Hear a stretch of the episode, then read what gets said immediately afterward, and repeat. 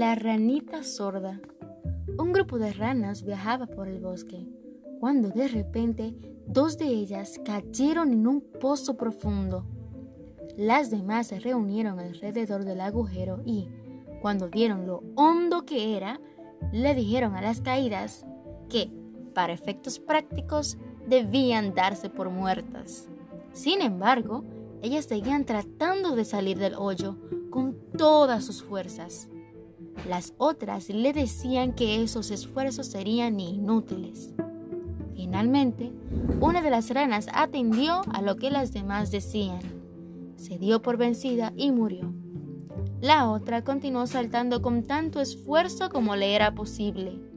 La multitud le gritaba que era inútil, pero la rana seguía saltando, cada vez con más fuerza, hasta que finalmente salió del hoyo. Las otras le preguntaron, ¿no escuchabas lo que te estábamos diciendo? La ranita les explicó que era sorda y creía que las demás le estaban animando desde el borde a esforzarse más y más para salir del hueco. Moraleja. La palabra tiene poder de vida y de muerte.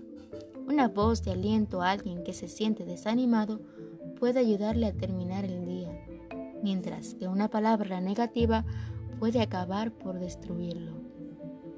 Cualquiera puede decir palabras que roben a los demás el espíritu que les permite seguir la lucha en medio de tiempos difíciles.